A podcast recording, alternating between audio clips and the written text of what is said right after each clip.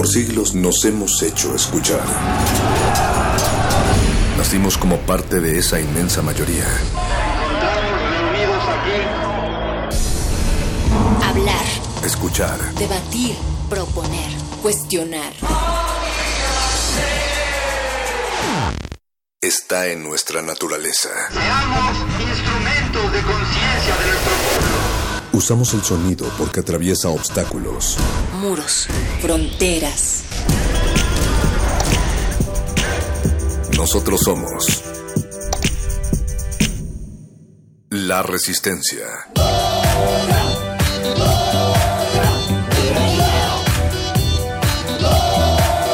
Resistencia modulada. Lánguida la luna libra la lid lúbrica de libros. Maleable la mente emula al mutante milenario. Muerde lenguas, letras, libros y galletas.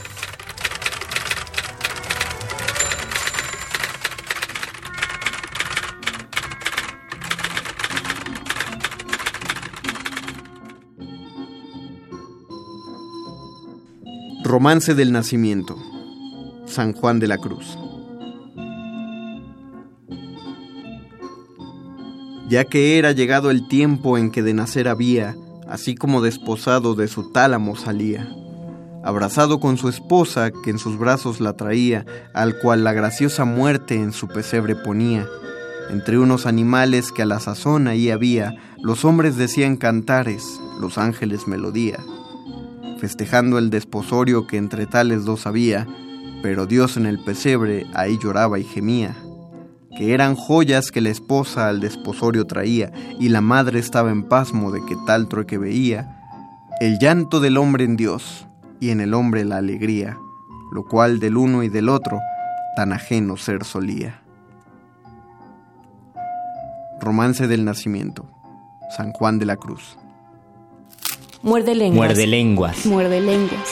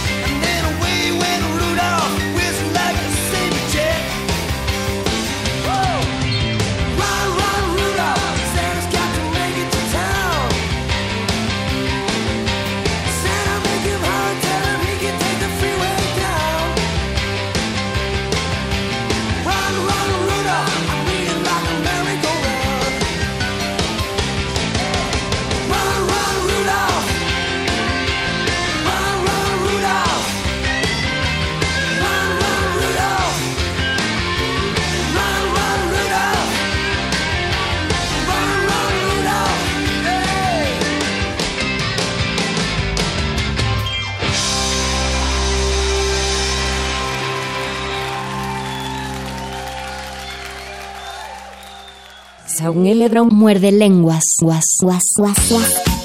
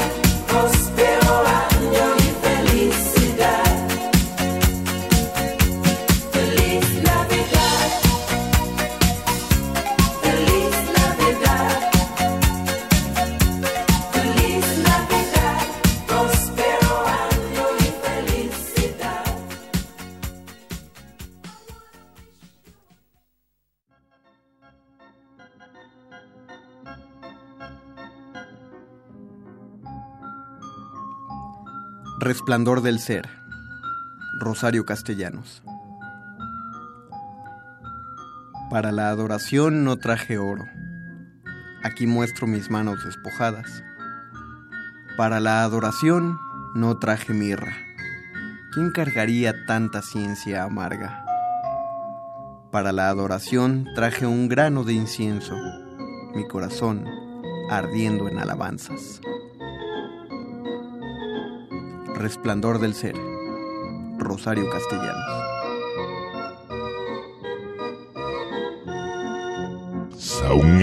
Muerde lenguas. Muerde lenguas.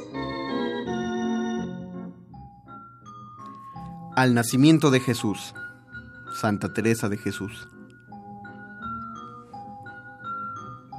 Hoy nos viene a redimir un zagal, nuestro pariente, Gil, que es Dios omnipotente.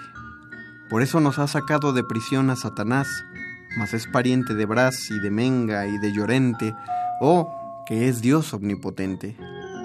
Pues si es Dios, ¿cómo es vendido y muere crucificado? ¿No ves que mató el pecado padeciendo el inocente? Gil, que es Dios omnipotente. Mi fe, yo lo vi nacido de una muy linda zagala, pues si es Dios, ¿cómo ha querido estar con tan pobre gente? ¿No ves es omnipotente? Déjate de esas preguntas, muramos por le servir, pues Él viene a morir, muramos con Él llorente, pues es Dios omnipotente. Al nacimiento de Jesús, Santa Teresa de Jesús. Muerde, muerde, muerde. Muerde lenguas. Muerde lenguas.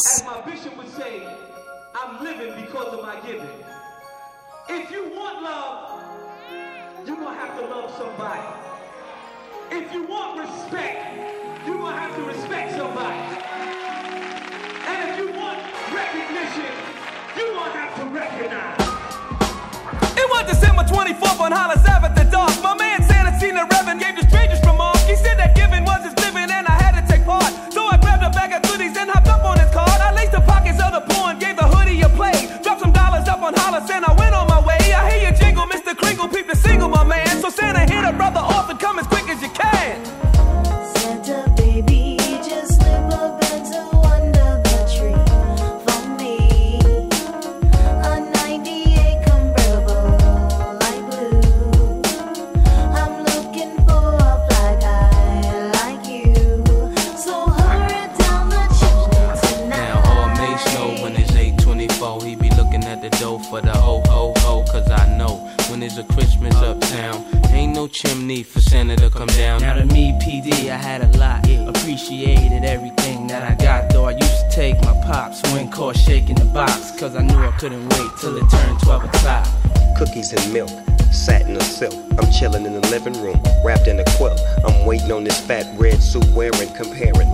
To my homeboy next door to me. A gift here, none there, but who cares? My little sister needs a comb just to braid her nappy hair. But here we go again, waiting on the enemy to slide down the chimney. Look here, that ain't reality.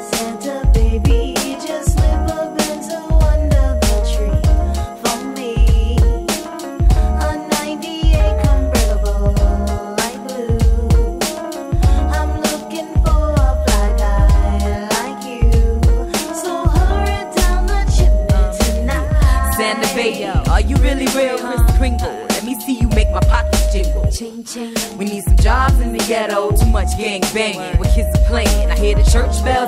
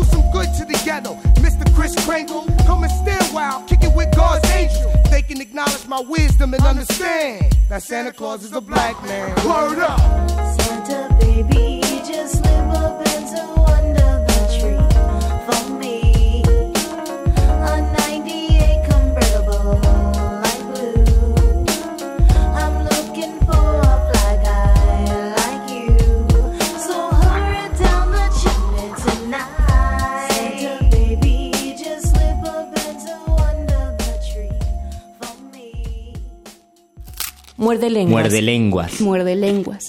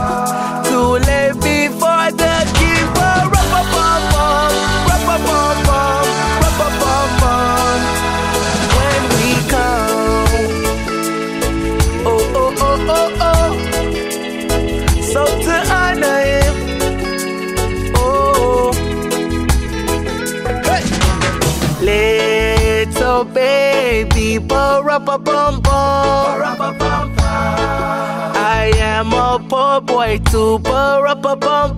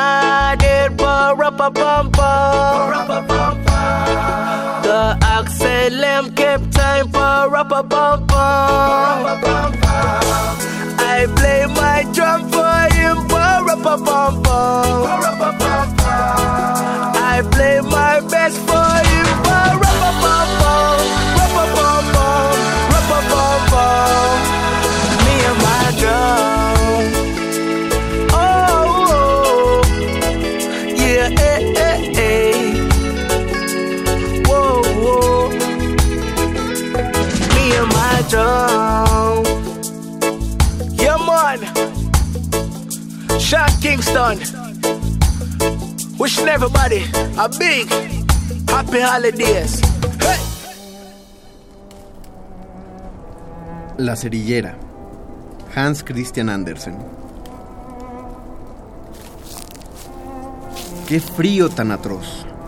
Caía la nieve y la noche se venía encima. Era el día de Nochebuena. En medio del frío y de la oscuridad, una pobre niña pasó por la calle con la cabeza y los pies desnuditos. Tenía en verdad zapatos cuando salió de su casa, pero no le habían servido mucho tiempo. Eran unas zapatillas enormes que su madre ya había usado, tan grandes que la niña las perdió al apresurarse a atravesar la calle para que no la pisasen los carruajes que iban en direcciones opuestas. La niña caminaba pues con los piececitos desnudos, que estaban rojos y azules del frío. Llevaba en el delantal, que era muy viejo, algunas docenas de cajas de fósforos y tenía en la mano una de ellas como muestra. Era muy mal día. Ningún comprador se había presentado y, por consiguiente, la niña no había ganado ni un céntimo. Tenía mucha hambre, mucho frío y muy mísero aspecto. Pobre niña. Los copos de nieve se posaban en sus largos cabellos rubios que le caían en preciosos bucles sobre el cuello, pero no pensaba en sus cabellos. Veía bullir las luces a través de las ventanas. El olor de los asados se percibía en todas partes. Era el día de Nochebuena y en esta festividad pensaba la infeliz niña. Se sentó en una plazoleta y se acurrucó en un rincón entre dos casas. El frío se apoderaba de ella y entumecía sus miembros, pero no se atrevía a presentarse en su casa. Volvía con todos los fósforos y sin una sola moneda. Su madrastra la maltrataría, Y además, en su casa hacía también mucho frío. Vivían bajo el tejado y el viento soplaba ahí con furia, aunque las mayores aberturas habían sido tapadas con paja y trapos viejos. Sus manecitas estaban casi yertas de frío. Cuánto placer le causaría calentarse con una cerillita. Si se atreviera a sacar una sola de la caja, a frotarla en la pared y a calentarse los dedos, sacó una. Cómo alumbraba y cómo ardía. Despedía una llama clara y caliente como la de una velita cuando la rodeó con su mano. Qué luz tan hermosa, creía la niña que estaba sentada en una gran chimenea de hierro, adornada con bolas y cubierta con una capa de latón reluciente. Ardía el fuego ahí de un modo tan hermoso, calentaba tan bien. Pero todo acaba en el mundo. La niña extendió sus piececillos para calentarlos también, mas la llama se apagó. Ya no le quedaba a la niña en la mano más que un pedacito de cerilla. Frotó otra, que ardió y brilló como la primera, y ahí donde la luz cayó sobre la pared se hizo tan transparente como una gasa. La niña creyó ver una habitación en que la mesa estaba cubierta por un blanco mantel resplandeciente con finas porcelanas y sobre el cual un pavo asado y relleno de trufas exhalaba un perfume delicioso. Oh, sorpresa. Oh, felicidad. De pronto tuvo la ilusión de que el ave saltaba de su plato sobre el pavimento con el tenedor y el cuchillo clavados en la pechuga y rodaba hasta llegar a sus piececitos pero la segunda cerilla se apagó y no vio ante sí más que la pared impenetrable y fría. Encendió un nuevo fósforo. Creyó entonces verse sentada cerca de un magnífico nacimiento. Era más rico y mayor que todos los que había visto en aquellos días en el escaparate de los más ricos comercios. Mil luces ardían en los arbolillos. Los pastores y zagalas parecían moverse y sonreír a la niña. Esta, embelesada, levantó entonces las dos manos y el fósforo se apagó.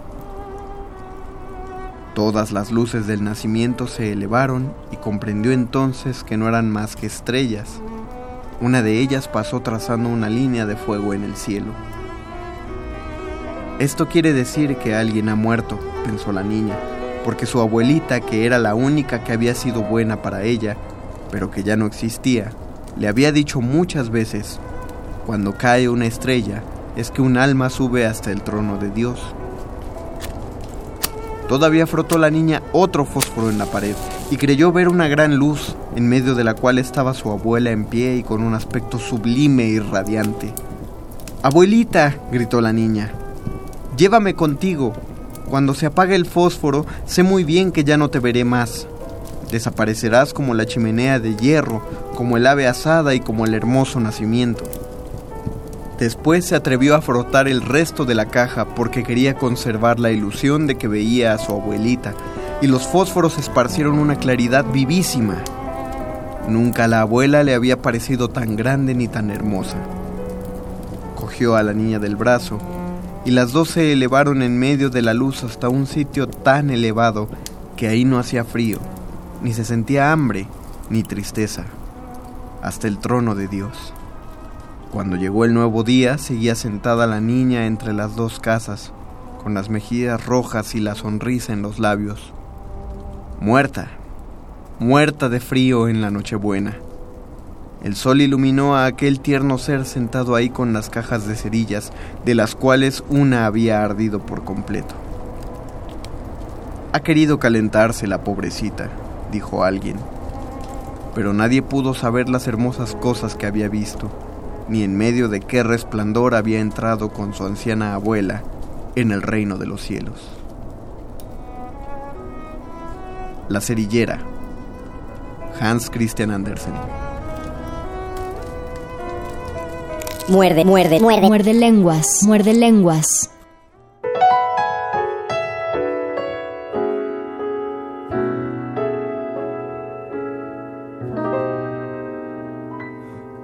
The weather outside is frightful, but the fire is so delightful. And since we've no place to go, let it snow, let it snow, let it snow.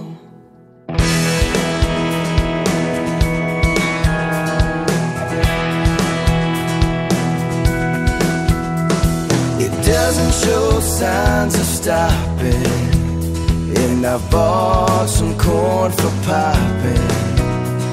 The lights are turned way down low. Let it snow, let it snow, let it snow. When we finally kiss goodnight, how I'll hate going out in the storm.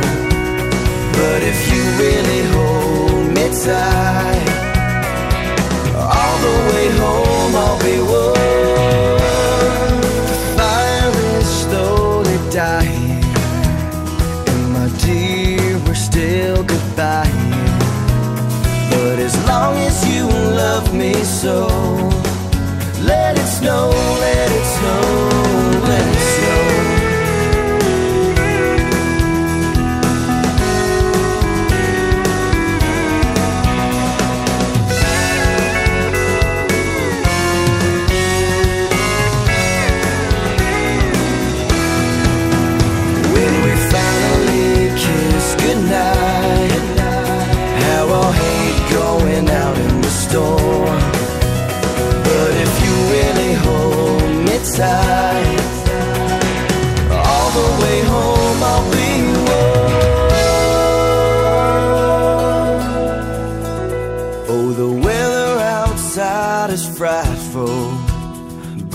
fire is so delightful.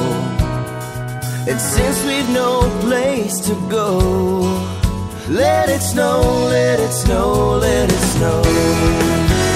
Yeah, since we've no place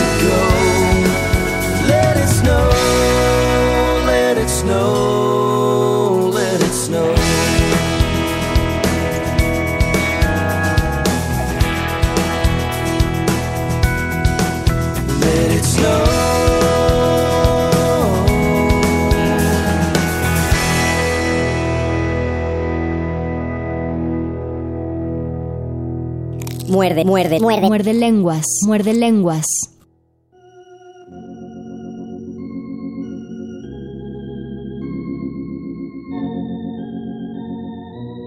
Las pajas del pesebre. Lope de Vega. Las pajas del pesebre, niño de Belén, hoy son flores y rosas, mañana serán hiel. Lloráis entre pajas del frío que tenéis, hermoso niño mío y del calor también. Dormid, Cordero Santo, mi vida, no lloréis, que si os escucha el lobo vendrá por vos, mi bien. Dormid entre pajas que, aunque frías las veis, hoy son flores y rosas, mañana serán hiel. Las que para abrigaros tan blandas hoy se ven, serán mañana espinas en corona cruel.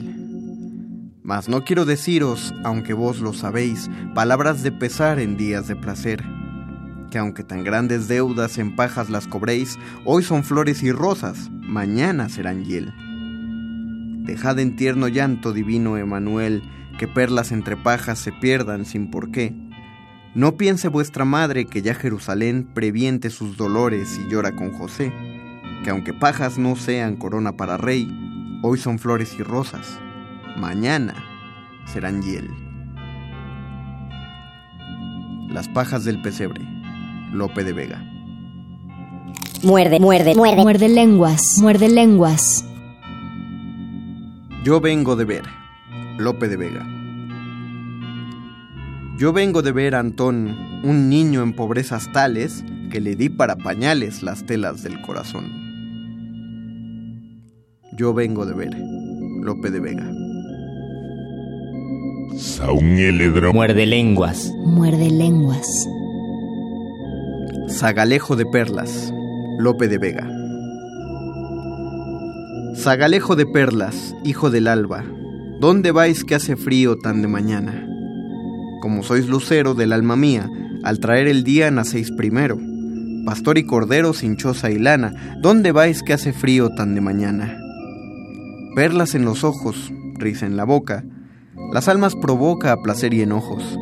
Cabellitos rojos, boca de grana, ¿dónde vais que hace frío tan de mañana?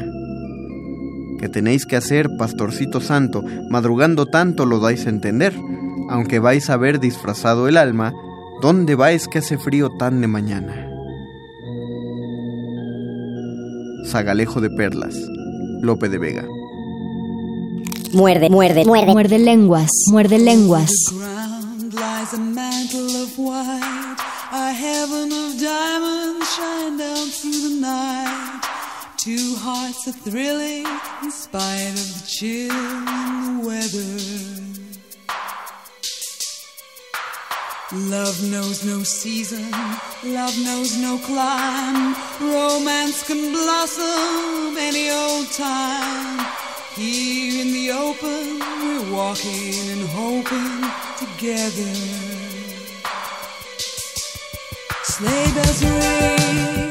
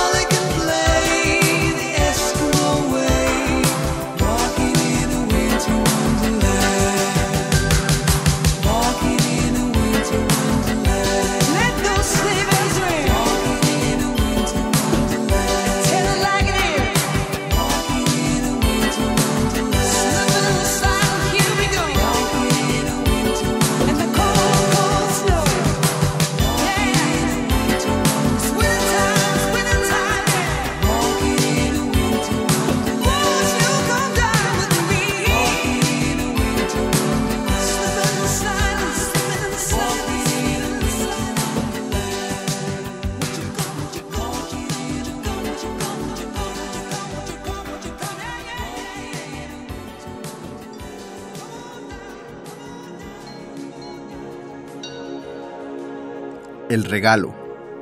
Ray Bradbury.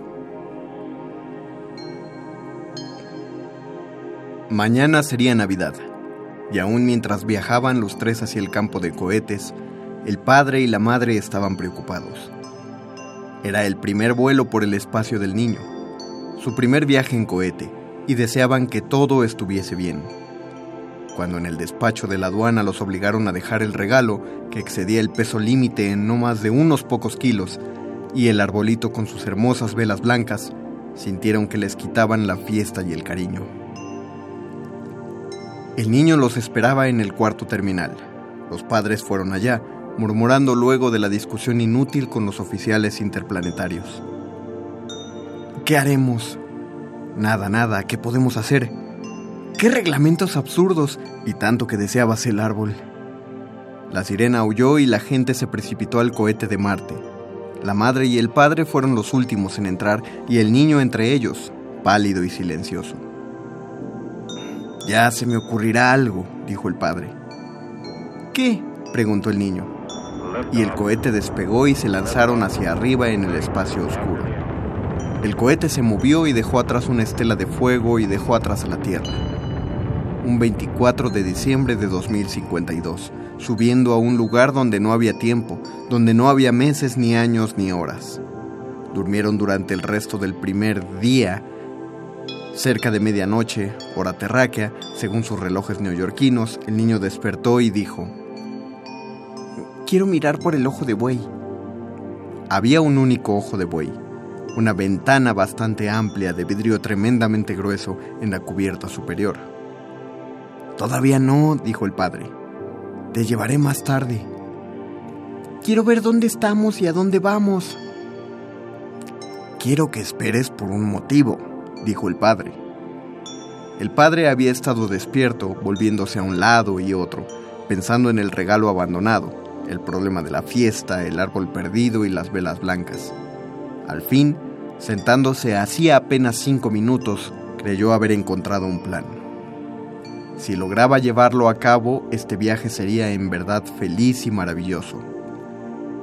Hijo, dijo, dentro de media hora, exactamente, será Navidad. Oh, la madre estaba consternada. Había esperado que de algún modo el niño olvidara. El rostro del niño se encendió. Le temblaron los labios. Ya lo sé, ya lo sé. ¿Tendré un regalo? ¿Tendré un árbol? Me lo prometieron. Sí, sí, todo eso y mucho más, dijo el padre. Pero, empezó a decir la madre. Sí, dijo el padre. Sí, de veras. Todo eso y más, mucho más. Perdón, un momento. Vuelvo enseguida. Los dejó solos unos 20 minutos. Cuando regresó sonreía. Ya casi es la hora. ¿Puedo tener tu reloj? preguntó el niño. Le dieron el reloj y el niño sostuvo el metal entre los dedos. Un resto del tiempo arrastrado por el fuego, el silencio y el movimiento insensible. Navidad. Ya es Navidad. ¿Dónde está mi regalo? A eso vamos, dijo el padre, y tomó al niño por el hombro. Salieron de la cabina, cruzaron el pasillo y subieron por una rampa. La madre los seguía. No entiendo. Ya entenderás. Hemos llegado, dijo el padre. Se detuvieron frente a la puerta cerrada de una cabina. El padre llamó tres veces y luego dos en código. La puerta se abrió y la luz llegó desde la cabina y se oyó un murmullo de voces. Entra, hijo, dijo el padre. Está oscuro. Te llevaré de la mano. Entra. Entraron en el cuarto y la puerta se cerró. Y el cuarto estaba en verdad muy oscuro, y ante ellos se abría un inmenso ojo de vidrio, ojo de buey, una ventana de un metro y medio de alto y dos metros de ancho, por la que podían ver el espacio. El niño se quedó sin aliento. Detrás, el padre y la madre se quedaron también sin aliento, y entonces en la oscuridad del cuarto, varias personas se pusieron a cantar. Feliz Navidad, hijo, dijo el padre. Y las voces en el cuarto cantaban los viejos, familiares villancicos, y el niño avanzó lentamente y aplastó la nariz contra el vidrio frío del ojo de buey. Y ahí se quedó largo rato, mirando simplemente el espacio, la noche profunda y el resplandor, el resplandor de cien mil millones de maravillosas velas blancas. El regalo, Ray Bradbury. Muerde lenguas. Muerde lenguas.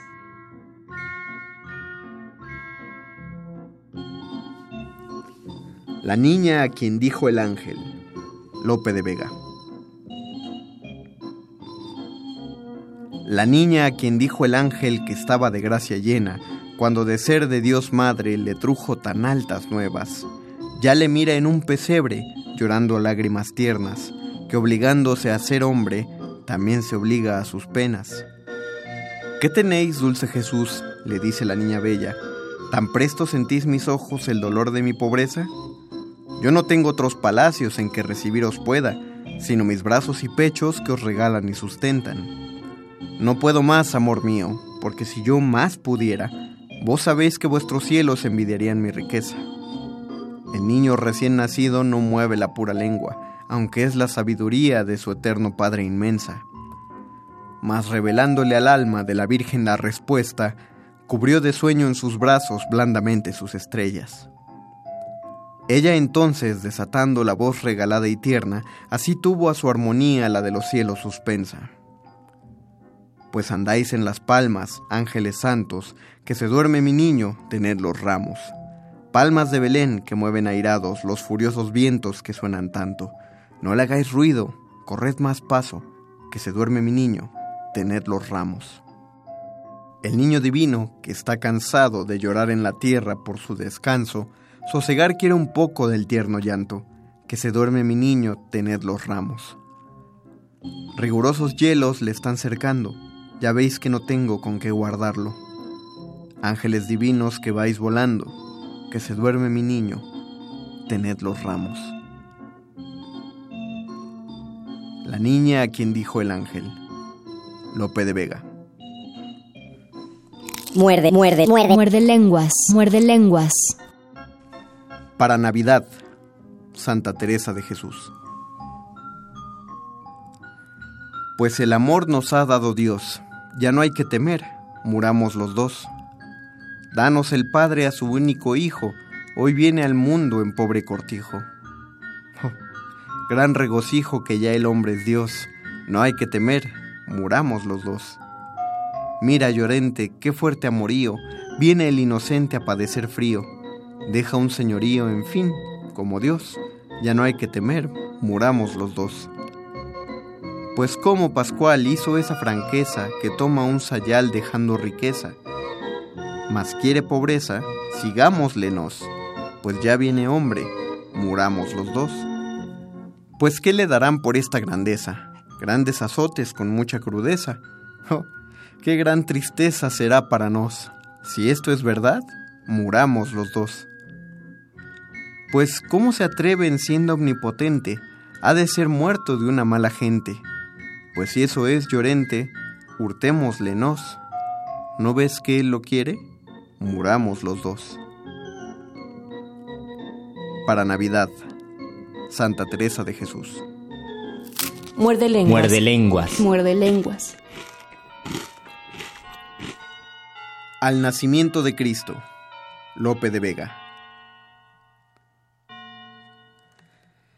Repastaban sus ganados a las espaldas de un monte de la torre de Belén los soñolientos pastores, alrededor de los troncos de unos encendidos robles que, restallando a los aires, daban claridad al bosque. En los nudosos rediles las ovejuelas se encogen, la escarcha en la hierba helada beben pensando que comen. No lejos los lobos fieros, con los aullidos feroces, desafían los mastines que a donde suenan responden. Cuando las oscuras nubes del sol coronado rompe un capitán celestial de sus ejércitos nobles, atónitos se derriban de sí mismos los pastores, y por la lumbre las manos sobre los ojos se ponen. Los perros alzan las frentes y las ovejuelas corren unas por otras turbadas con balidos desconformes. Cuando el nuncio soberano las plumas de oro escoge y enamorando los aires les dice tales razones. Gloria a Dios en las alturas, paz en la tierra a los hombres, Dios ha nacido en Belén en esta dichosa noche. Nació de una pura virgen, buscadle, pues sabéis dónde, que en sus brazos le hallaréis envuelto en mantillas pobres. Dijo y las celestes aves en un aplauso conformes acompañando su vuelo dieron al aire colores. Los pastores, convocando con dulces y alegres voces toda la sierra, derriban palmas y laureles nobles. Ramos en las manos llevan y coronados de flores por la nieve forman sendas cantando alegres canciones. Llegan al portal dichoso y aunque juntos le coronen racimos de serafines, quieren que laurel le adorne.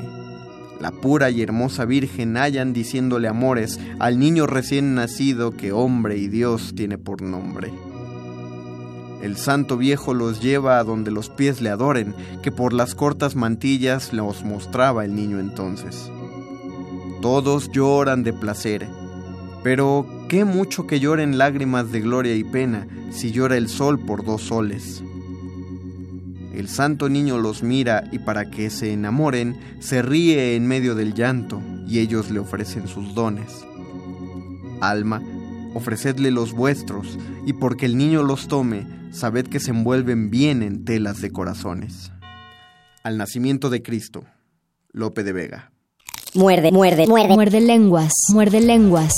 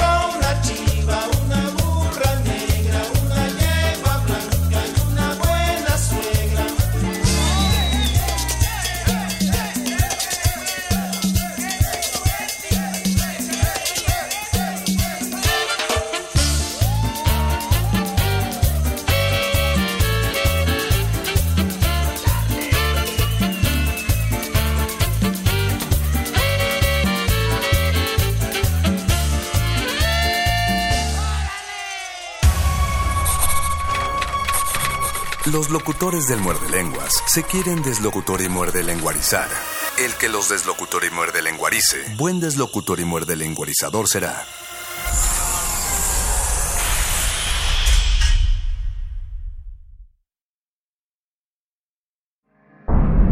Resistencia modulada. Aquí queremos un mundo en el que quepan todas las familias, voces, Opiniones. mundos. Comunidades indígenas. Nos protegemos en muros de cristal para evitar la vigilancia. Si no podemos bailar, entonces no es nuestra resistencia. El modernísimo. Todo es arte. Todo es política.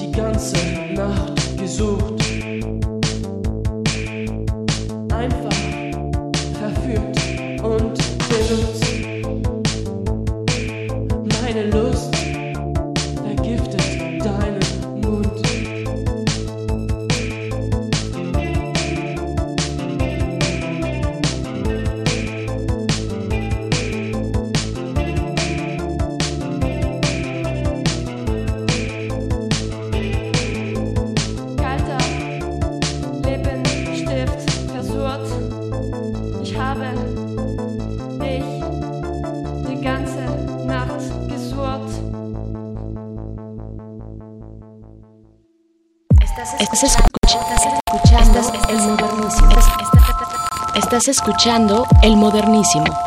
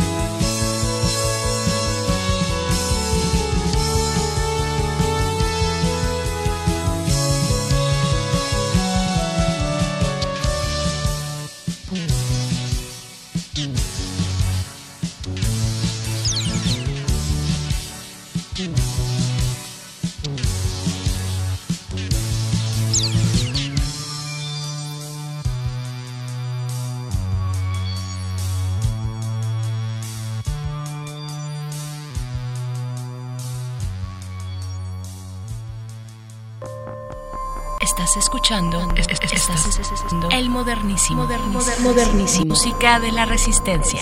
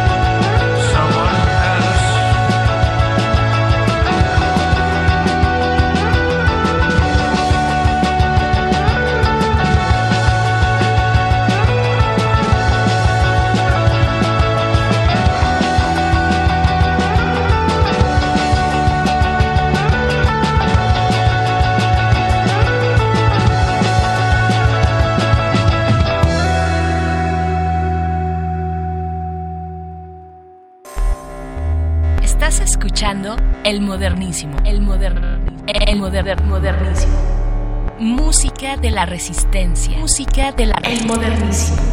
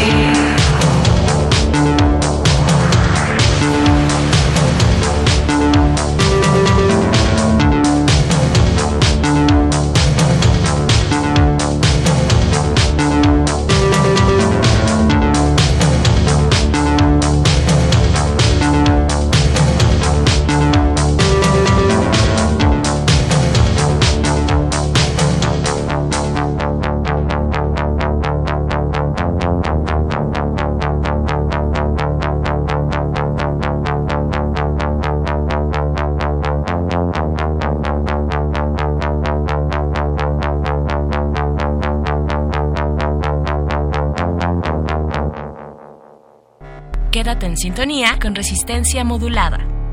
Esto es El Modernísimo.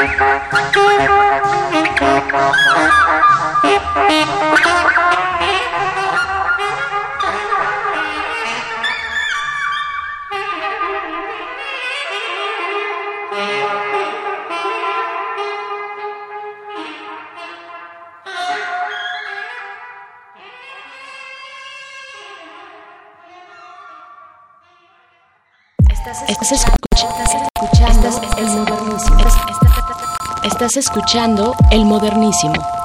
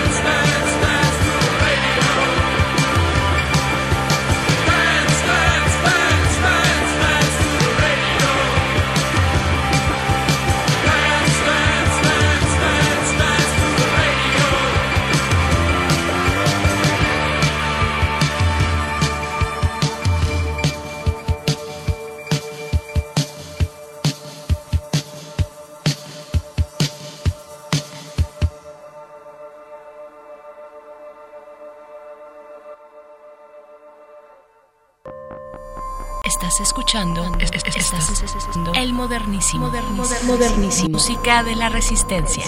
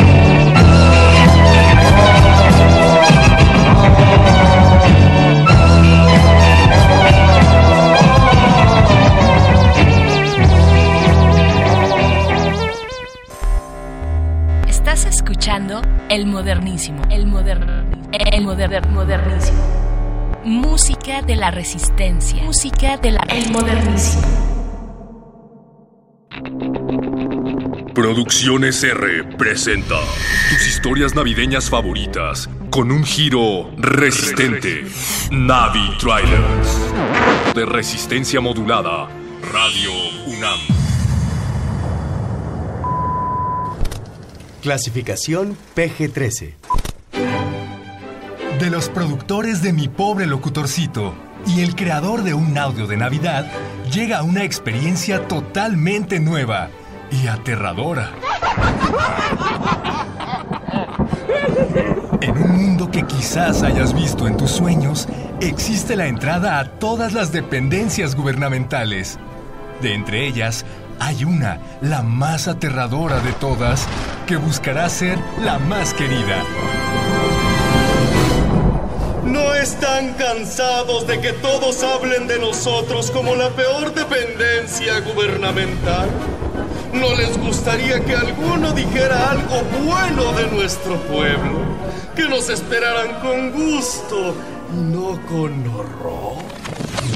Pe- Pero, señor Aristotelington, ¿cómo hacemos eso? Vamos a crear algo muy especial para cerrar el año. Todas nuestras tradiciones tienen un origen, hasta las más oscuras. O sea que, mm, además de pagar cada mes y avisarnos del pago... Al final del año nos volverán a avisar de todos los avisos que ya nos dieron. Resistencia Modulada presenta El extraño mundo del SAT o La pesadilla antes del cierre del año fiscal. Esta nueva plataforma digital permitirá a los contribuyentes hacer todos los trámites desde la comodidad de su casa. Eso. eso suena de- demasiado sencillo. Hay que hacer algo más. Mm, por ejemplo, varios enlaces que te llevan a la misma página. Sí, y trámites que tengan nombres parecidos pero que no tengan nada que ver entre sí. Bueno, no le había dicho que la página no tiene indicaciones y básicamente no te dice qué debes hacer ni cómo hacerlo. Me encanta. Adéntrate en un mundo lleno de magia y terror. Y una vez que estés ahí, no podrás salir nunca más. Y les pedimos una identificación oficial y, y ya está. ¿Nada más? Pues, ¿qué más quiere para registrar a los contribuyentes? Una dirección permanente, teléfonos y firmas. Ajá, ajá. Que les tomen una huella digital. Y una foto de su retina. Oiga, eso ya está muy enfermo, ¿no? El extraño mundo del SAT. Tarde o temprano entrarás en él. Contribuyentes por doquier, con dinero o sin él, no podrán correr o huir, porque el SAT sabe de ti. SAT viene por ti, SAT viene por ti, 30% te quitará. SAT viene por ti y te sabe perseguir, por teléfono y correo te dirá que hay que pagar, no puedes huir, porque el SAT viene por ti. El extraño mundo del SAT o la pesadilla antes del cierre del año fiscal. Pero, señor Aristotelington, con todo esto, ¿cómo vamos a hacer la dependencia gubernamental más querida? Va a ser fácil. Ni su salud ni su educación dependen de nosotros.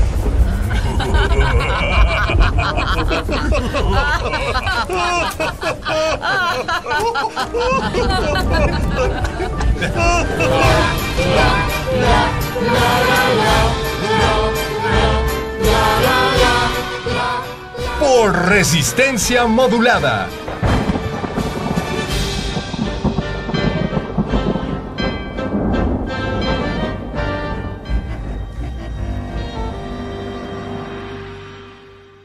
Quédate en sintonía con resistencia modulada.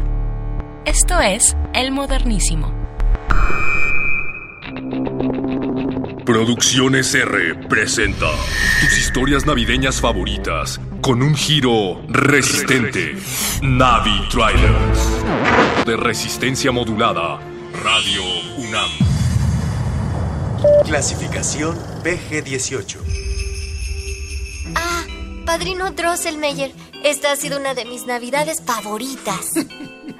Oh, Pero todavía no acaba, querida Clara. Aún tengo un regalo más por esta noche.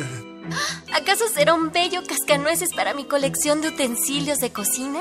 Eh, no, en realidad no. El doctor recomendó que no te compráramos más cascanueces por tus principios de artritis. Así que te compré un G.I. Joe. No pudo ser una muñeca. ¡Un G.I. Joe, dije! ¿Qué pasaría si tu seguridad dependiera de tus regalos de Navidad? ¡Ay! ¿Qué es esto? ¿De dónde salieron tantas ratas? Clara, el rey rata quiere verte. ¿Vas a venir por las malas o, o por las otras que son igual de malas, pero peores? Por favor, señores rata, les daré lo que sea, lo que sea. Lo que sea. Ah, no, no, por favor, eso no. No te apures. Si nada más voy a darte unas mordiditas. No mientras esté aquí, hijo de perra. Esta Navidad, un juguete cobrará vida para quitarle a otros la suya. Pero el juguete que me compró el padrino Drosselmeyer está vivo. Clara, he venido del futuro para protegerte. El rey rata está pensando matarte. Pero, pero, ¿cómo lo sabes? ¿Quién eres tú? Llámame el rompenueces.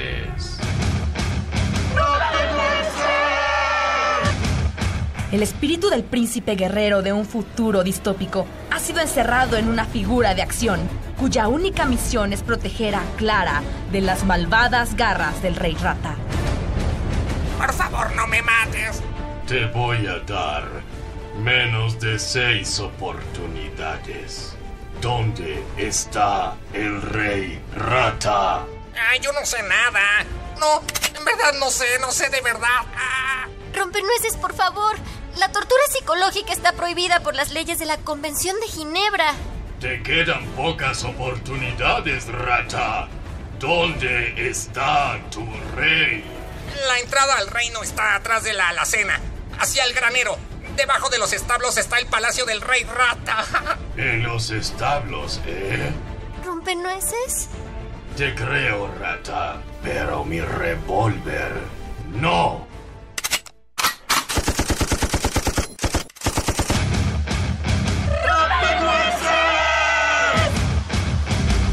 Un cuento de hadas lleno de fantasía, magia y sangre. Mucha sangre. No entiendo. ¿Por qué el rey rata quiere matarme? Porque tú engendrarás al hombre que en el futuro iniciará la rebelión contra el reino de las ratas, Clara. Eres la única salvación de la raza humana. No sé qué haría sin ti, rompenueces. Te debo tanto. El llanto y el cariño son emociones que yo nunca podré entender, porque soy una figura de acción de plástico. Ahora, ven conmigo si quieres vivir. Come with me if you want to live.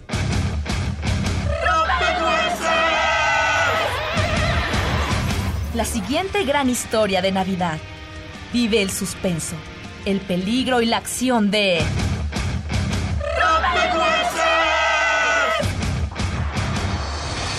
Hasta año nuevo, baby. Estás escuchando, el modernísimo. Estás escuchando el modernísimo.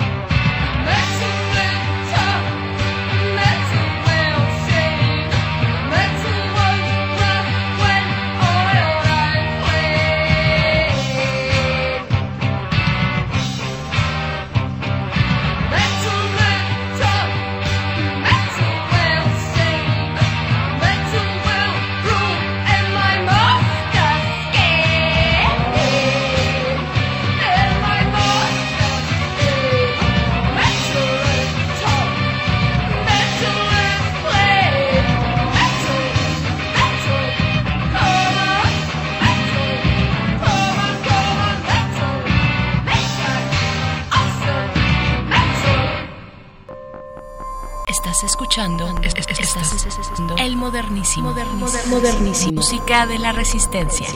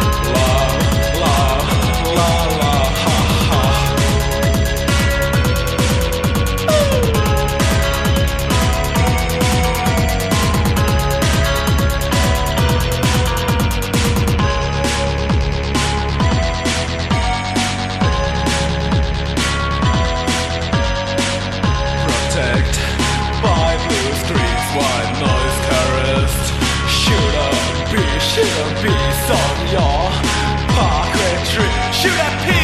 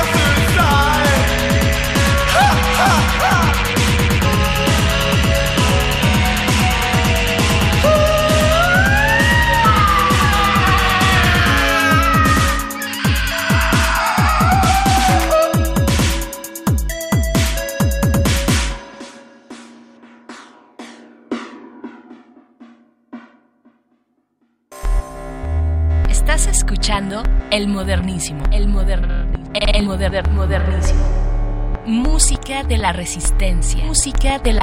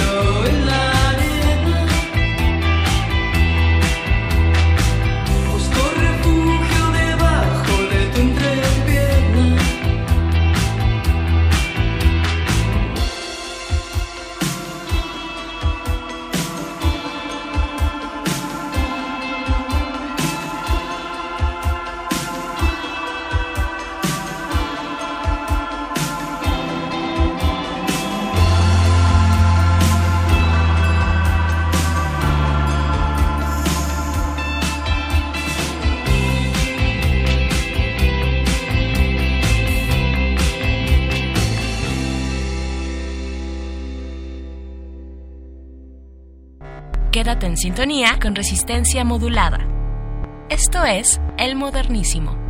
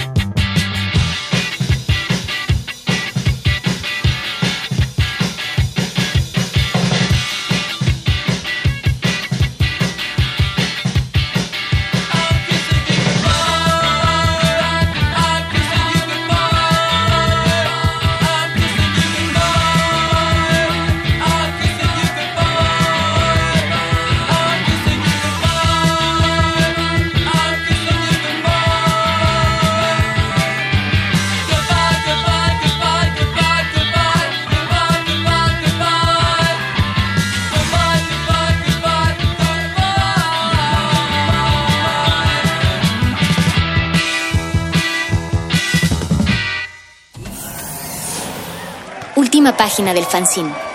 Pero mientras el futuro esté desigualmente repartido, buscaremos llegar a él. El modernísimo.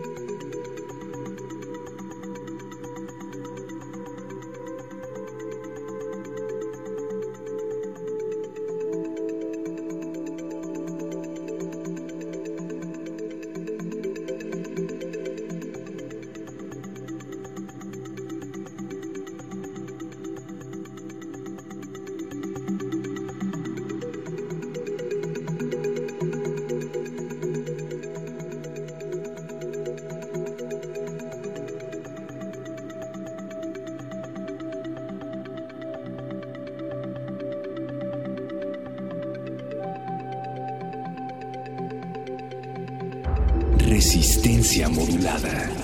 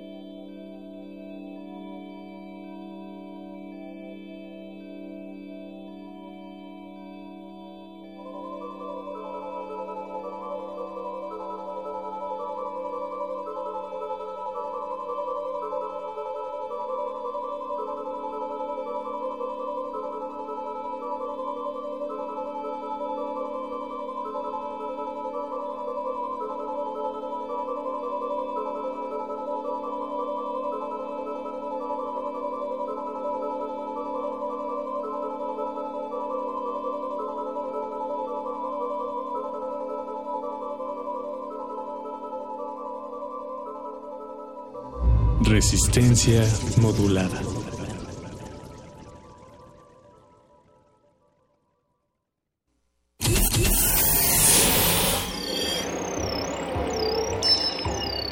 Bienvenida, nueva entidad orgánica.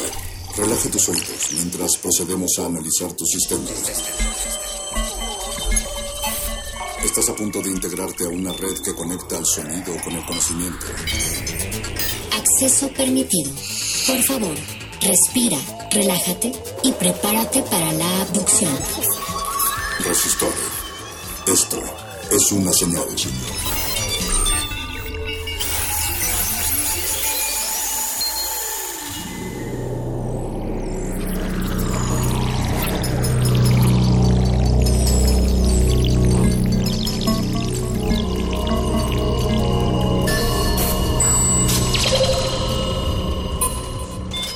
Ingresar código de emisión.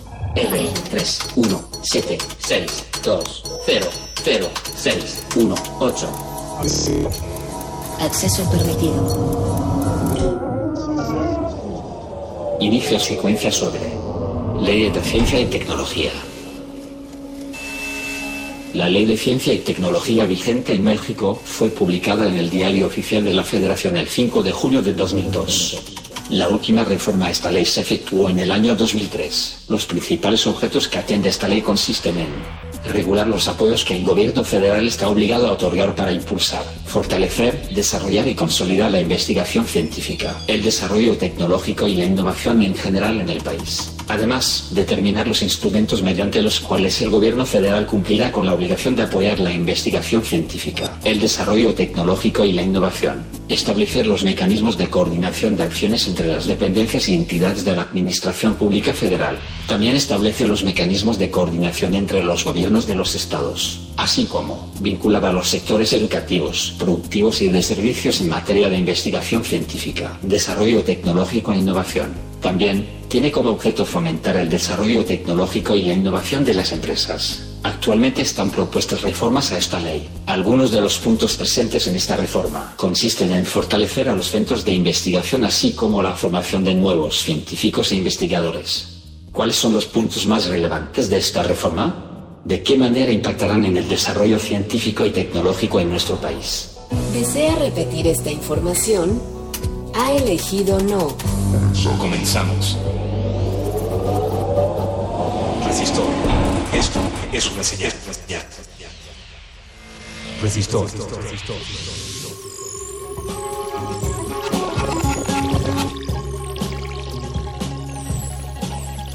Resistor. Esto es una señal.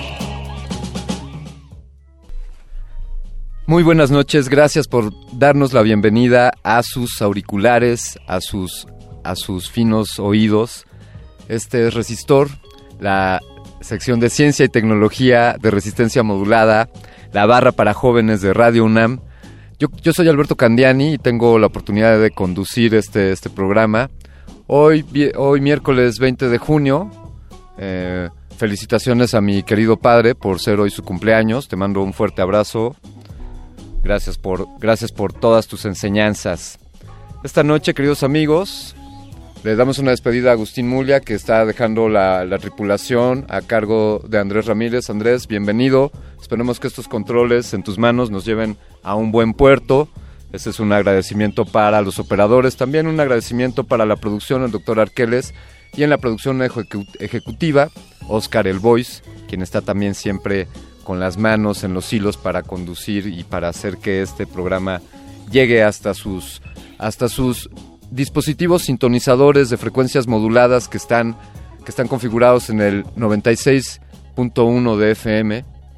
O también si nos estás escuchando por internet puedes estarlo haciendo seguramente por radio.unam.mx o por resistenciamodulada.unam.mx. Desde luego, si tú estás también ya en el mundo, inmerso en el mundo de las apps, pues quizá nos estés escuchando por la nueva app oficial de Radio UNAM. Búscala, búscala en las tiendas de Play Store. Ahí podrás encontrar eh, pues esta aplicación para tener la transmisión de Radio UNAM siempre contigo. Esta noche vamos a hablar sobre, básicamente sobre las reformas que se están pretendiendo hacer a la ley de tecnología. Entraremos de eso a detalle a partir del segundo bloque. Ten- tenemos a una, a una distinguida invitada, ella es Berta Alicia Galindo, ella es una periodista de ciencia y hablaremos respecto a estas reformas. También me gustaría recordarles que está abierta la convocatoria al quinto concurso de ciencia, tecnología e innovación, el, que ya bien conocen ustedes, Vive Conciencia. Este año hay varias, varias líneas abiertas, una de ellas es el aprovechamiento de, las precipitaciones pluviales o el aprovechamiento de la lluvia. Allí hay una convocatoria para proyectos que estén, que estén enfocados a, a esta finalidad, hablando del agua, que pues ya saben todos ustedes que es un tema, debería ser un tema en boga de todos todos los días, pero estos días se ha puesto un poco más de moda.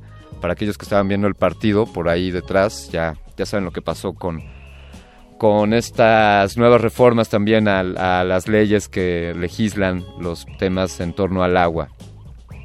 Y ahora, antes de, de comenzar de lleno con el tema, que es estas reformas a la ley de ciencia y tecnología, queremos establecer un enlace con, con el director de una casa editorial. Esta casa editorial se llama Nieve de Chamoy. Y bueno, ellos están innovando porque han encontrado la forma de, de conjugar desarrollos tecnológicos como la realidad aumentada y, y además ellos desarrollan ebooks y todo esto enfocado a la literatura, a los libros y a los cuentos infantiles. Pero dejemos que, que ellos nos cuenten más. Tenemos en la línea al director de desarrollo de esta editorial, Editorial Nieve de Chamoy. Él es Ramiro Santa, Santa Ana. ¿Cómo estás, Ramiro? Buenas noches. Hola, buenas noches. Muy bien, ¿y ustedes? Bien, también, muchas gracias. Aquí en esta ciudad que no sabemos si va a llover o si va a salir el sol, pero estamos muy contentos de estar contigo en la línea. Cuéntanos, Ramiro, por favor, eh, ¿qué hace. ¿qué hace a rasgos, en rasgos generales editorial Nieve de, Nieve de Chamoy? Bueno, esta Nieve de Chamoy somos este, principalmente una editorial digital. Es decir, nos enfocamos principalmente, pero no exclusivamente, este, a todo lo que se llama publicaciones digitales, que puede ser desde, desde la publicación estandarizada, formato CPUB, móvil, para Kindle, este, para dispositivos de lectura, hasta este, productos un poco más complejos técnicamente, como son el desarrollo de aplicaciones. Y dentro de las aplicaciones, pues desarrollo de aplicaciones este, con realidad aumentada, por ejemplo. Sí. Y, y, por ejemplo, estas aplicaciones de realidad aumentada están asociadas con un libro, es decir, usas la aplicación para con la cámara enfocar una página del libro y sucede algo. ¿Cómo, cómo es la relación entre el libro físico, el libro de papel, y la realidad aumentada? Tenemos, bueno, existen varios tipos de relacionar los dos tipos de contenidos.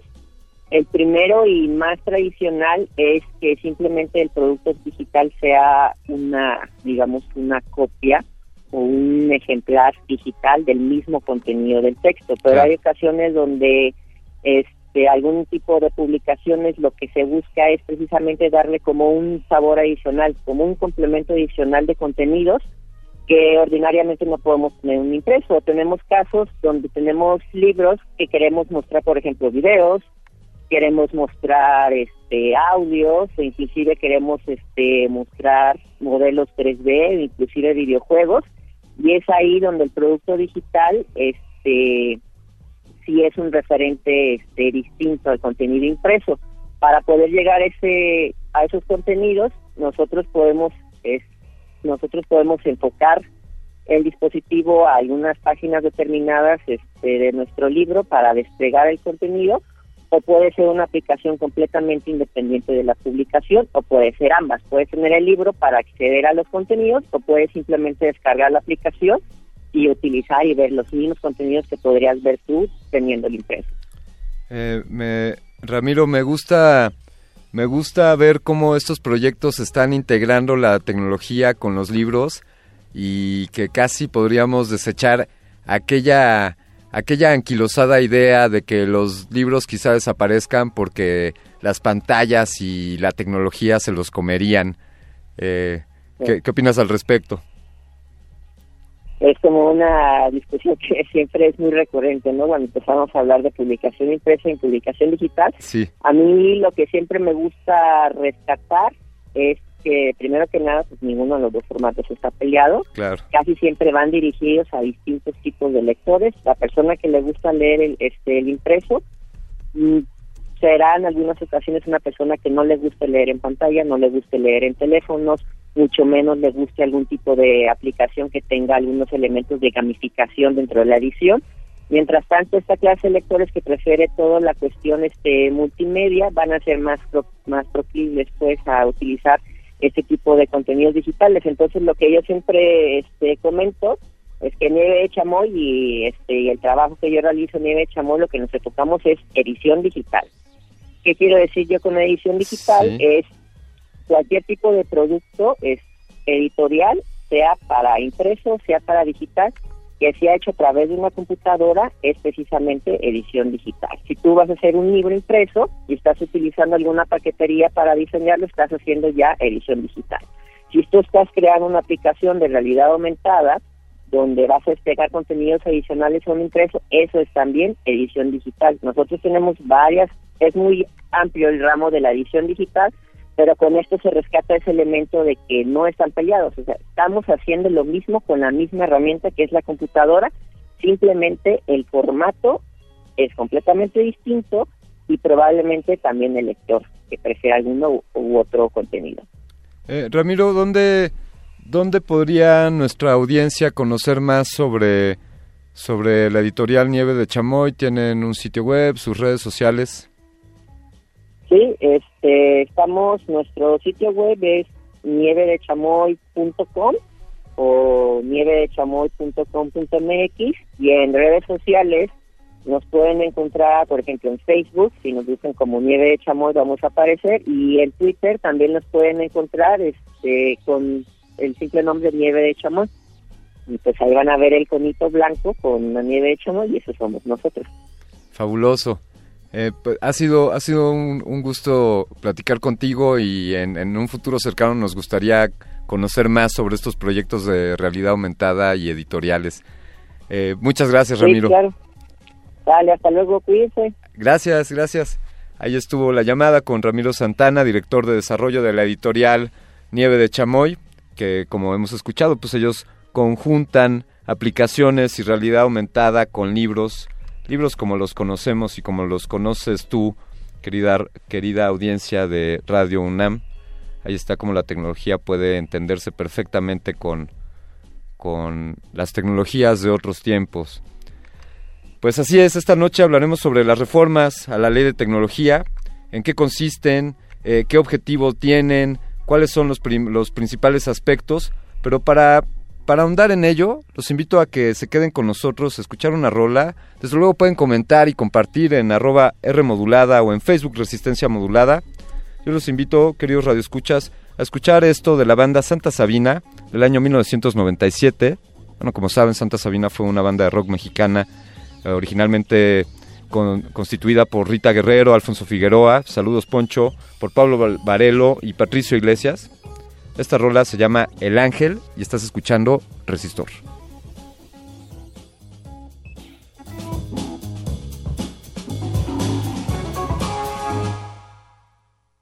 Resistor. Esto es una señal, señal, señal, señal, señal, señal. Lluvia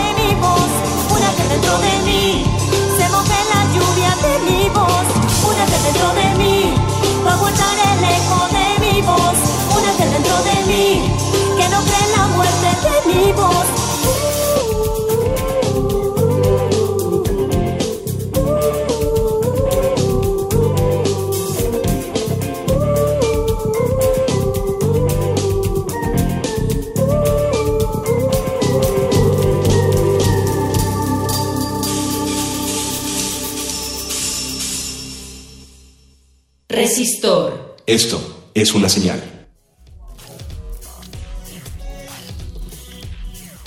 Esto que escuchamos, decíamos, fue El Ángel de Santa Sabina.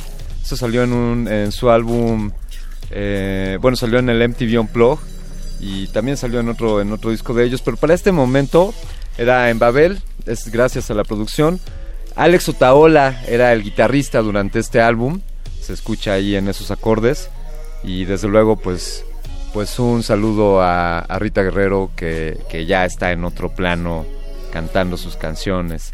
Estamos aquí en Resistor eh, hablando sobre, sobre las reformas a la ley de ciencia y tecnología. Eh, estamos aquí en el 96.1 de frecuencia modulada, como bien saben ustedes, o en www.resistenciamodulada.com.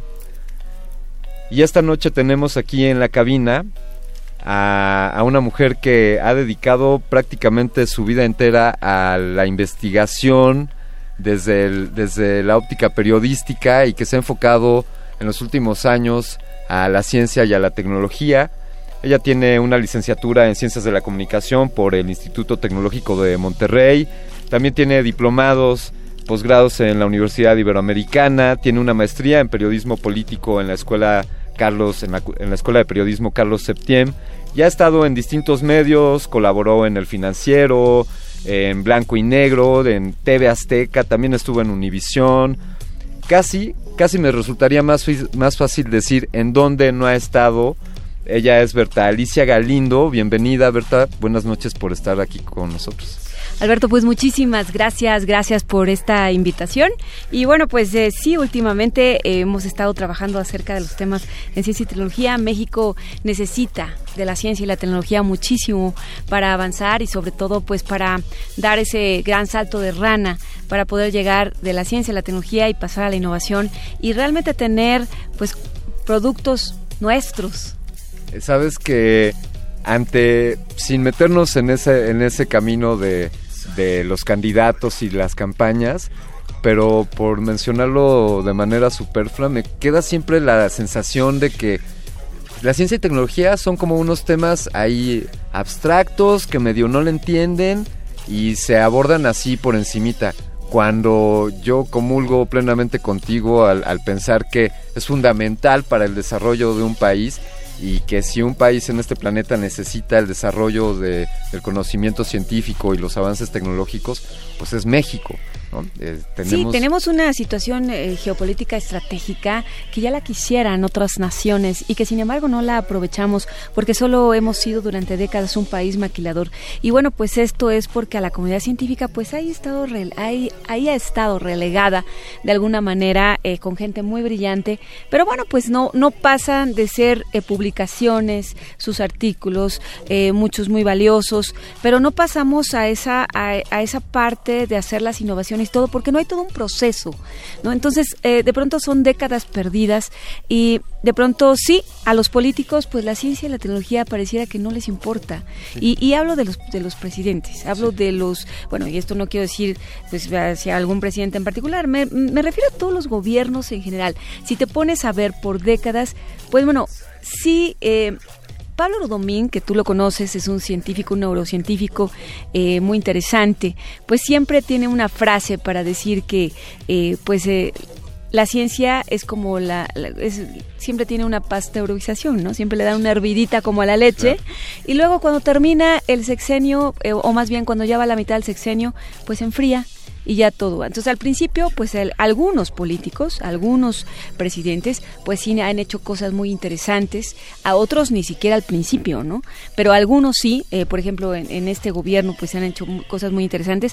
Pero todo fue igual a mitad de sexenio. Después los recortes, los ajustes y en dónde nos vamos a la ciencia y la tecnología, a recortar el presupuesto y ahí se acaban como todos los sueños de poder ser un país con ciencia, tecnología e innovación. Sí, siempre está esa, esa paradoja en la que efectivamente esos son los conceptos a los cuales se les hacen recortes para priorizar otros que podrían interpretarse como más apremiantes, ¿no? Eh, no sé, este, quizá para la salud o para, eh, para el petróleo o para otras áreas, cuando, cuando justo el círculo virtuoso se generaría si tuviéramos mayor capacidad científica y tecnológica y esta podría repercutir en un mayor desarrollo. O sea, yo estoy, eh, estoy seguro que el invertir en ciencia y tecnología puede impactar en generar más y mejores empleos, en generar mejores condiciones de vida, de salud, de nutrición y en todos los aspectos.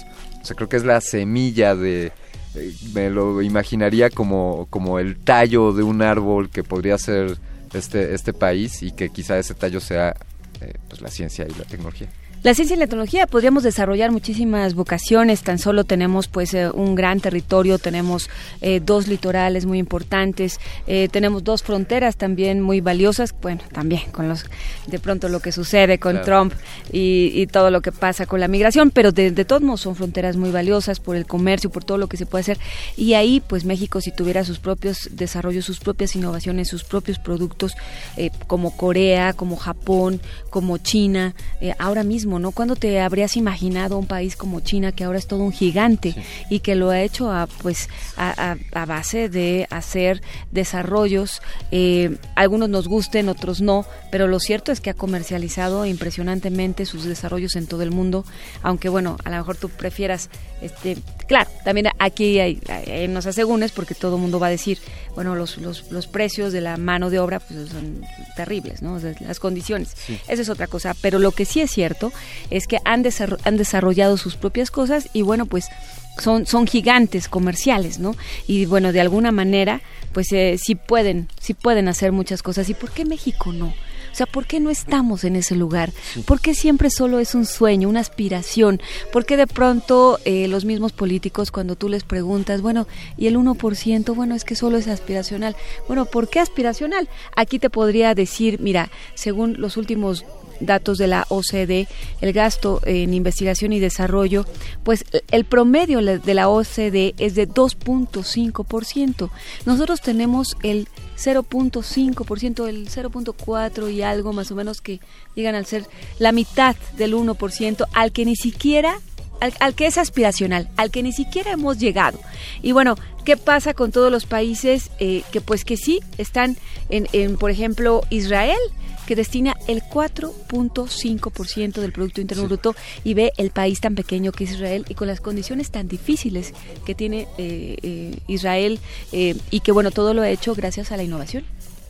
El- alguna vez platicando con el doctor Sergio Carrera, el director de Infotec, un centro de investigación del CONACIT, a quien desde luego tú también conoces. Sí, claro que sí. Eh, y me explicaba... Saludos. Sa- saludos, eh, doctor Carrera. Me explicaba que tenemos un...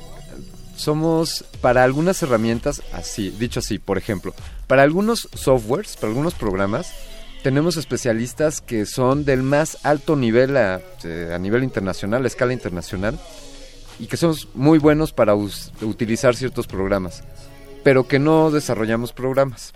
Entonces me hacía, reflexionábamos en cuanto a que podemos apropiarnos de tecnologías desarrolladas por otros y, y quizá crecer en ello, pero que no estamos agregando este ingrediente que has mencionado que hace, por ejemplo, Irán, que se avientan a innovar y a Israel. tener- eh, Israel, perdón, gracias. Y entonces, eh, yo he comentado algunas veces, he dicho, al ver, por ejemplo, jóvenes mexicanos universitarios eh, de, de esta universidad o del Politécnico, pues en competencias a nivel internacional de robótica o de... Son muy buenos. Sí, sí, o sea, hay, hay, hay jovencitos Tanto la ganando... UNAM como el Poli tienen eh, cosas padrísimas. Casi, casi, ahí no hay cuestionamiento si México le puede ganar a países como Alemania, ¿no? O sea, en un concurso de robótica a nivel internacional están México y Alemania y están al, a- en igualdad de condiciones quizá. Tan buenos los mexicanos como los alemanes o como cualquier otro, como cualquier otro país. Y entonces eh, yo preguntaba y te, te la hago también a, ti esta pregunta.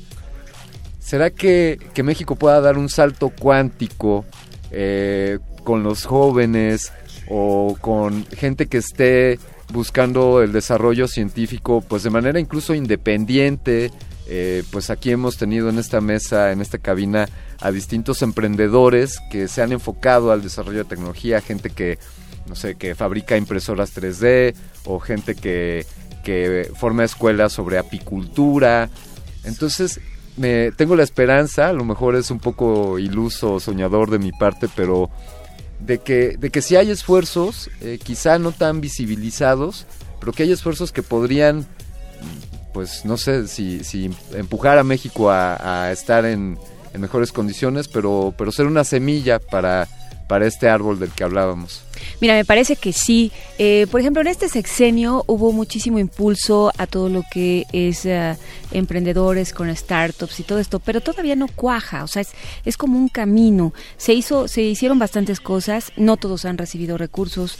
No todos. Es que no es fácil poner, no es fácil tener un emprendimiento y tampoco tener una empresa todavía en este país. Todavía mantenerla, de las pymes, es, es todavía es complicado.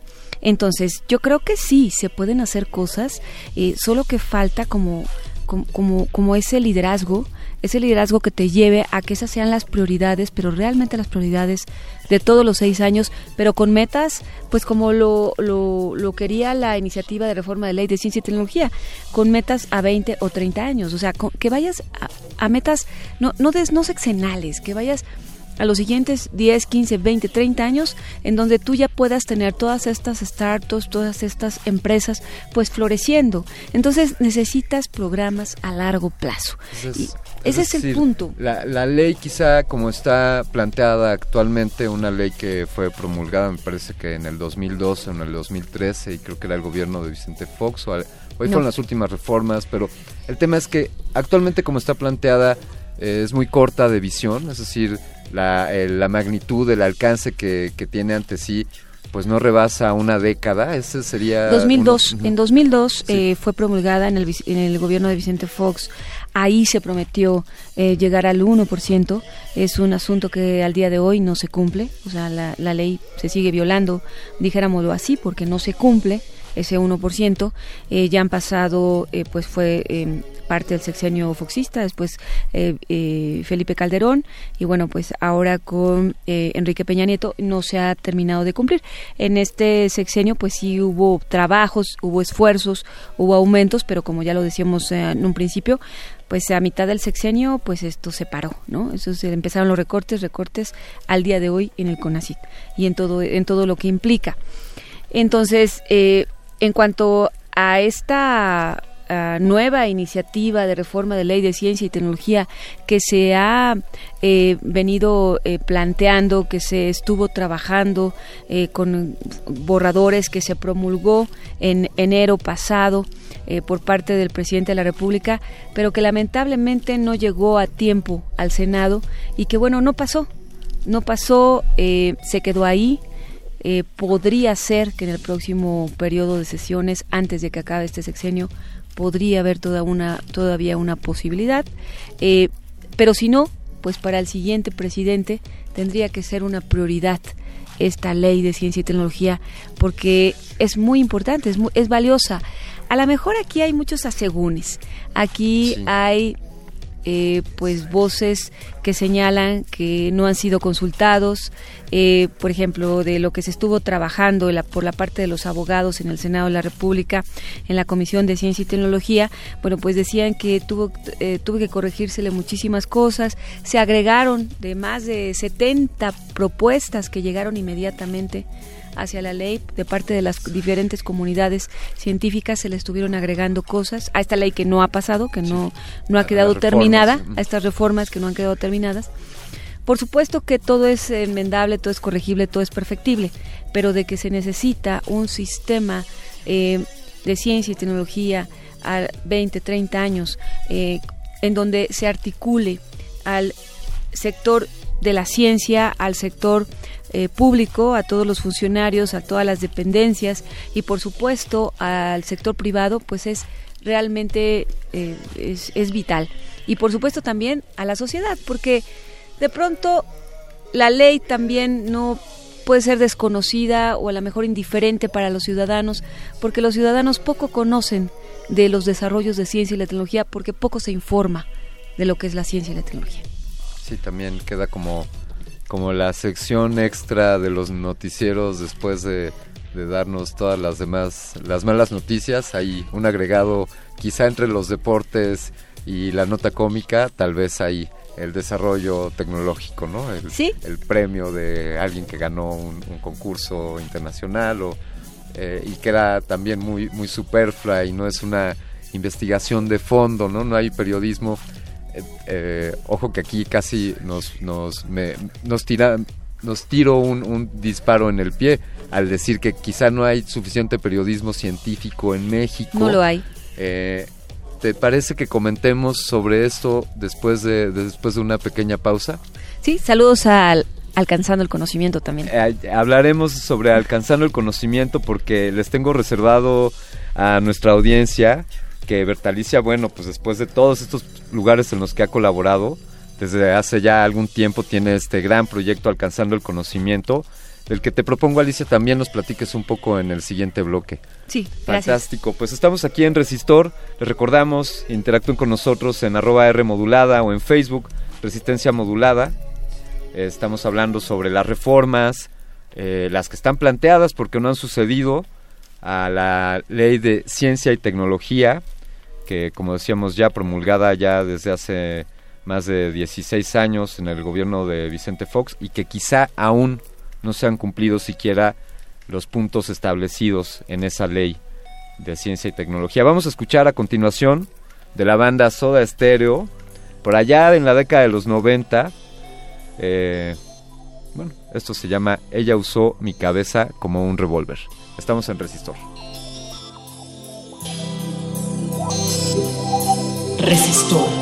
Esto es una señal.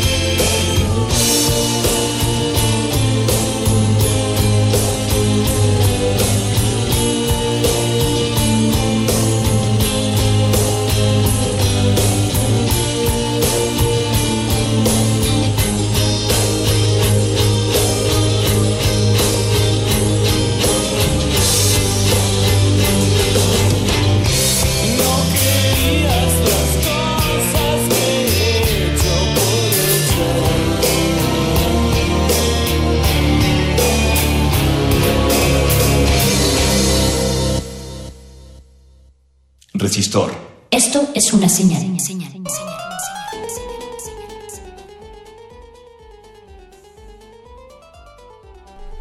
Estamos esta noche aquí en Resistor con nada más y nada menos que la cabeza de un importantísimo proyecto de periodismo científico en nuestro país, casi precursor en el periodismo de ciencia y quizá para traerlo a los medios. Ella es Bertalicia Galindo, ella, eh, bueno, pues tiene este proyecto Alcanzando el Conocimiento, que pues es un... eh, comenzó esto como un programa de radio y luego se convirtió Sí. en un canal de YouTube. Sí, ha sido toda una aventura. Primero estuvimos eh, al aire cuatro años y medio en MBS. Sí. Y eh, recuerdo estos horarios porque nosotros estábamos los jueves a las 9 de la noche primero y luego eh, estuvimos los domingos mucho tiempo. Sí. Y aunque estábamos los domingos teníamos un, un rating interesante. Eh, y después eh, ya migró a una página, a un, un pequeño portal que todavía sigue, eh, sigue caminando hacia la consolidación. El portal ha sido un poco complejo porque pues tienes que aprender nuevas tecnologías, tienes que aprender todo. Claro. O sea, es, es, es toda una aventura. Pero lo que sí lo seguimos alimentando de contenidos multimedia. Entonces ahí en los contenidos multimedia pues hacemos podcasts, hacemos notas, hacemos pues eh, hemos tenido oportunidad de hacer eh, reportaje tipo documental con convocatorias con ACID eh, y con otras convocatorias también. Entonces, bueno, ahí metemos todo. Entonces, es el, el portal es alcanzandoconocimiento.com, es nuestra gran plataforma. Sí. Está el, está el noti- hacemos un noticiero que sale por Canal 22 eh, todos los lunes y bueno, también lo repetimos ahí en el, en el canal de YouTube. Y bueno, pues el canal de YouTube, todos los contenidos pasan ahí por el portal y ahí es como una sinergia. Me, me gusta esto, me pone a pensar esto que decías de acostumbrada a estos horarios y entonces a mí me podría eso remitir a que cuáles deberían de ser los horarios o los espacios para hablar sobre ciencia y tecnología, hablando del periodismo científico y hablando de esto como un esfuerzo para eh, pues para darle voz a, los proyectos que existan o a la problemática en torno a la ciencia y la tecnología y entonces eh, no porque hable de alcanzando el conocimiento de resistor pero siendo imparcial diría los programas o los proyectos de difusión científica o de, de periodismo de ciencia deberían de tener una mayor prioridad. Quizá deberían de ser este horarios estelares que me cuelguen las personas que vean las novelas o, o que vean el fútbol al mediodía. Pero yo creo que la ciencia y la tecnología debería estar presente en mucho más ámbitos de nuestras vidas, en más medios, que deberían de existir más proyectos como Alcanzando el Conocimiento o como Resistor o como muchos otros que hay en, en México, loables esfuerzos. Eh, y quizá pregunto, ¿hay algo en las reformas eh, que se pretenden hacer a la ley de ciencia y tecnología en cuanto al a impulsar eh, proyectos de difusión? Hay, entiendo que la ley como está planteada, actualmente sí tiene uno de esos objetos, uno de sus objetivos es eh, dar mayor promoción, no so- eh, por ejemplo convocatorias como, en la que tú en las que tú has colaborado por parte del CONACIT hay, hay solicitudes de proyectos como estos eh, debería ser una parte importante quiero decirlo coloquialmente hay que cacarear los huevos y creo que el periodismo científico pues somos el cacareo de los huevos que ponen las gallinas que son los investigadores y, y los centros de investigación. Fíjate que, fíjate que no hay mucho en la ley, contestando rápidamente, no hay tanto. En las, digo- digamos que en las adiciones que se hicieron a ese borrador, a ese gran borrador que ya se tiene, que bueno, no se sabe qué va a pasar con ese borrador, si va a prosperar y va a subir al pleno y se va a aprobar, pero si fuera así, eh, ahí hay algunos asuntos que se eh, me comentaban que eh, se, se tuvieron que ver pues para fondos para de alguna manera organizar un poco los recursos del CONACID con este fortalecimiento del mismo CONACID organizar sus recursos para no tener que devolver porque tú sabes que por ejemplo CONACID tiene proyectos a largo plazo que luego no se ocupan por ejemplo los FOMIX. O sea tiene tiene ahí fondos que a veces no se ocupan, entonces si no se ocupan los tienen que devolver. Entonces de alguna manera había como un ajuste para que si no se ocupaban eso iba, eso regresa, en lugar de regresar a Hacienda, sí. regresaba a, a- regresaría al mismo CONACID para que se aplicaran en programas de comunicación y demás. Pero fíjate que es muy es muy limitado. Eh, de alguna manera eh, esto no como que entre autoridades y sociedad no exige, no por, por por una parte la sociedad no exige la ciencia y la tecnología, pero por otra parte las autoridades tampoco toman en cuenta todo esto para poder justamente que la ciencia y la tecnología fuera más importante y lo va a hacer en los próximos, lo está haciendo ahorita y lo va a hacer en los próximos años. Lo que pasa es que a veces parte de la sociedad no se da cuenta, algunos sí. Pero, ¿qué pasa cuando tú eh, tienes, eh, qué es lo que comes? Dicen que somos lo que comemos. Ajá. Bueno, ¿qué pasa con tu alimentación? Ahora está una tendencia del veganismo, está una tendencia de dejar la carne roja. Está, ¿Por qué está pasando todo eso? Bueno, porque están aumentando los cánceres, están aumentando los problemas renales, están aumentando... La gente está diciendo, bueno, ¿qué está pasando? La falta de energía, la fatiga crónica.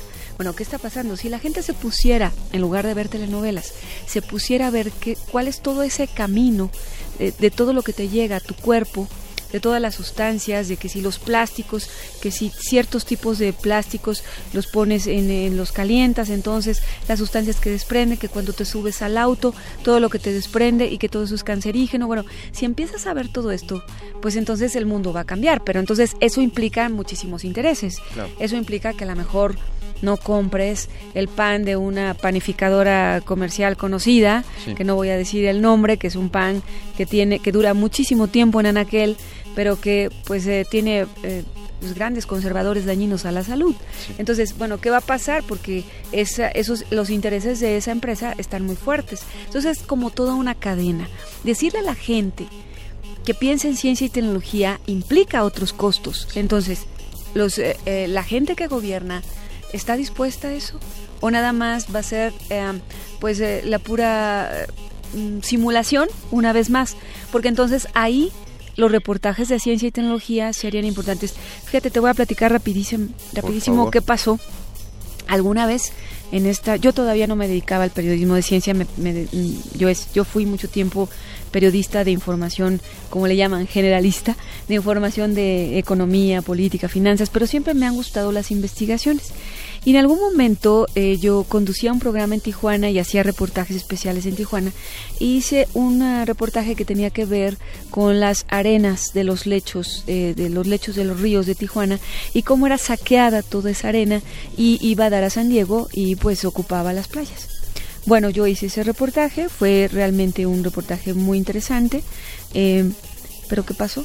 Al mes perdí la conducción, eh, me mandaron a hacer eh, notas eh, de, la, de la guerra porque empezaba la guerra de Irán y esta- de, de Irak y Estados Unidos, ¿no? Entonces en ese momento, entonces eh, pues en ese momento las cosas terminaron para mí en la parte de la conducción, que era una, una de las razones por las que yo viviendo aquí en la Ciudad de México había yo ido a, a vivir a Tijuana porque había una oportunidad para conducir un noticiero. Entonces, pues, se acabó, ¿no? Entonces, después, cuando estuve aquí en Televisa México, eh, ese reportaje se lo ofrecí a la gente que estaba aquí, lo vieron. Nunca me dijeron, oye, te vas a pasar a la parte de reportajes especiales, nada, absolutamente nada. Me quedé como reportera, no pasó nada, nadie me dijo nada, este, porque regresé, ¿no? De, de Tijuana acá. Sí. Entonces, bueno, ¿qué pasa cuando te dedicas al periodismo Pero- científico en serio? Creo que esto, esto que mencionaste así, ese pan o las carnes, me atrevería a pensar que, que existe en el subconsciente, por no decir el inconsciente colectivo, una idea de que si está disponible no podría ser eh, dañino. O sea que si venden ese pan, a lo mejor mi abuelita, a quien le mando saludos, o mi mamá, a quien también le mando saludos, pensaría, pues si lo venden, pues seguramente no tiene nada malo, o sea, a lo mejor no tiene agentes cancerígenos, o si esa cosa que compré, ese producto, viene empacado en ese plástico, pues ese plástico no, no debe de causar ningún daño a la salud.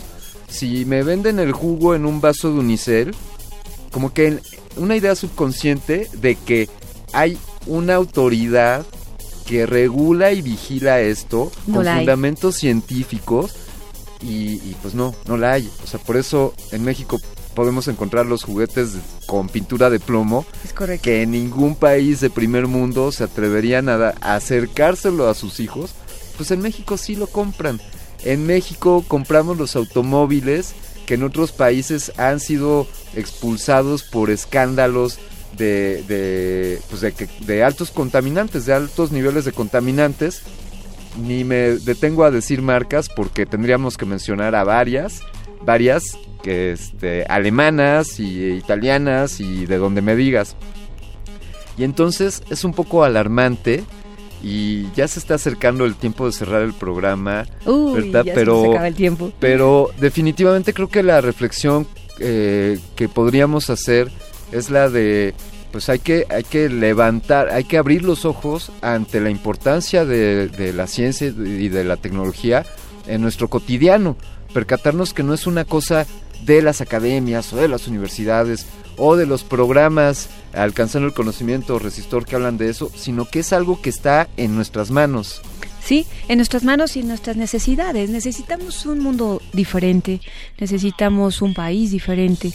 Entonces, creo que la ciencia y la tecnología, eh, la innovación pueden ser em, eh, un- buenas herramientas en muchas, eh, eh, de muchas formas para fomentar el empleo, para fomentar vocaciones, para levantarnos la autoestima como nación, para eh, pues enfrentar, por ejemplo, los embargos o las eh, situaciones políticas y económicas que se viven, por ejemplo, ahora con Donald Trump, con un anticiencia, con un presidente que, bueno, anticambio climático, eh, o sea, con, con una aberración como Donald Trump. Bueno, con la ciencia y la tecnología propia se pueden hacer muchísimas cosas, ¿no? ¿Por qué no tomarlo realmente? Claro, no es fácil. Es un- es- es- eso implica mover muchas cosas y cambiar muchas cosas. Habría que tener realmente voluntad política y re- muy grande, más allá de los intereses muy cercanos, eh, Te- para poderlo hacer. Te propongo, Berta, bueno, creo que tú eso lo tienes clarísimo, que no cejemos en el esfuerzo, que lo que estás haciendo tú con alcanzando el conocimiento, eh, que inspire a muchos y que y que sigamos le- que sigamos dándole la importancia que tiene a la difusión eh, del conocimiento científico, que no no no nos rindamos en esta batalla porque sin duda es la, el camino a seguir para el desarrollo de un país como el nuestro. Sin duda, y pues mucho ánimo a todos los periodistas científicos, a todos los divulgadores, a todos los colegas, eh, pues porque tenemos un camino largo, interesante, aunque arduo.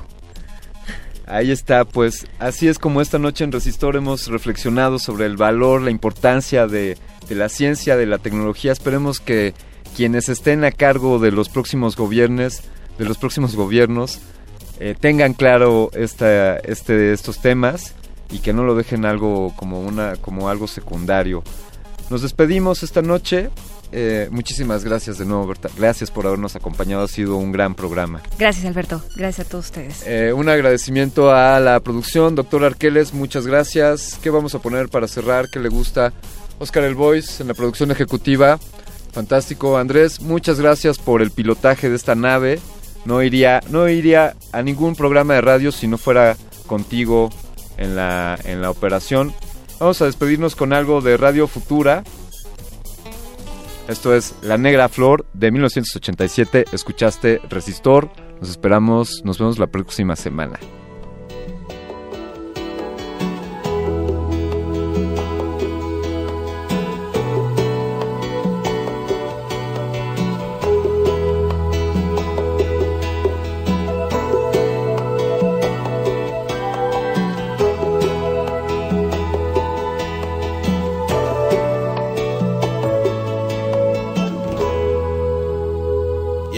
Final de la rambla me encontré con la negra flor que creció tan hermosa en su tallo enfermizo. Y al final de la rambla me encontré con la negra flor donde más de las rosas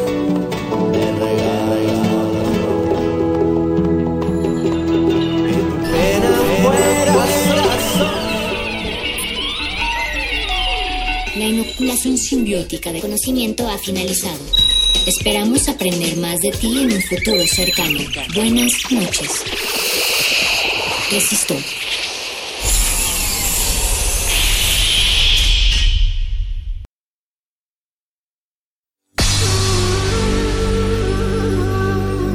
Por siglos nos hemos hecho escuchar. Nacimos como parte de esa inmensa mayoría.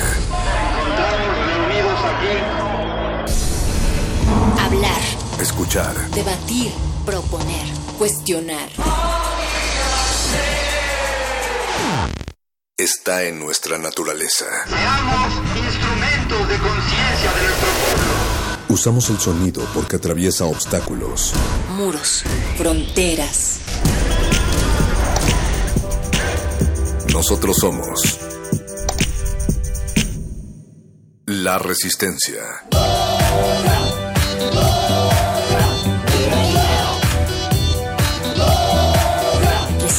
Modulada.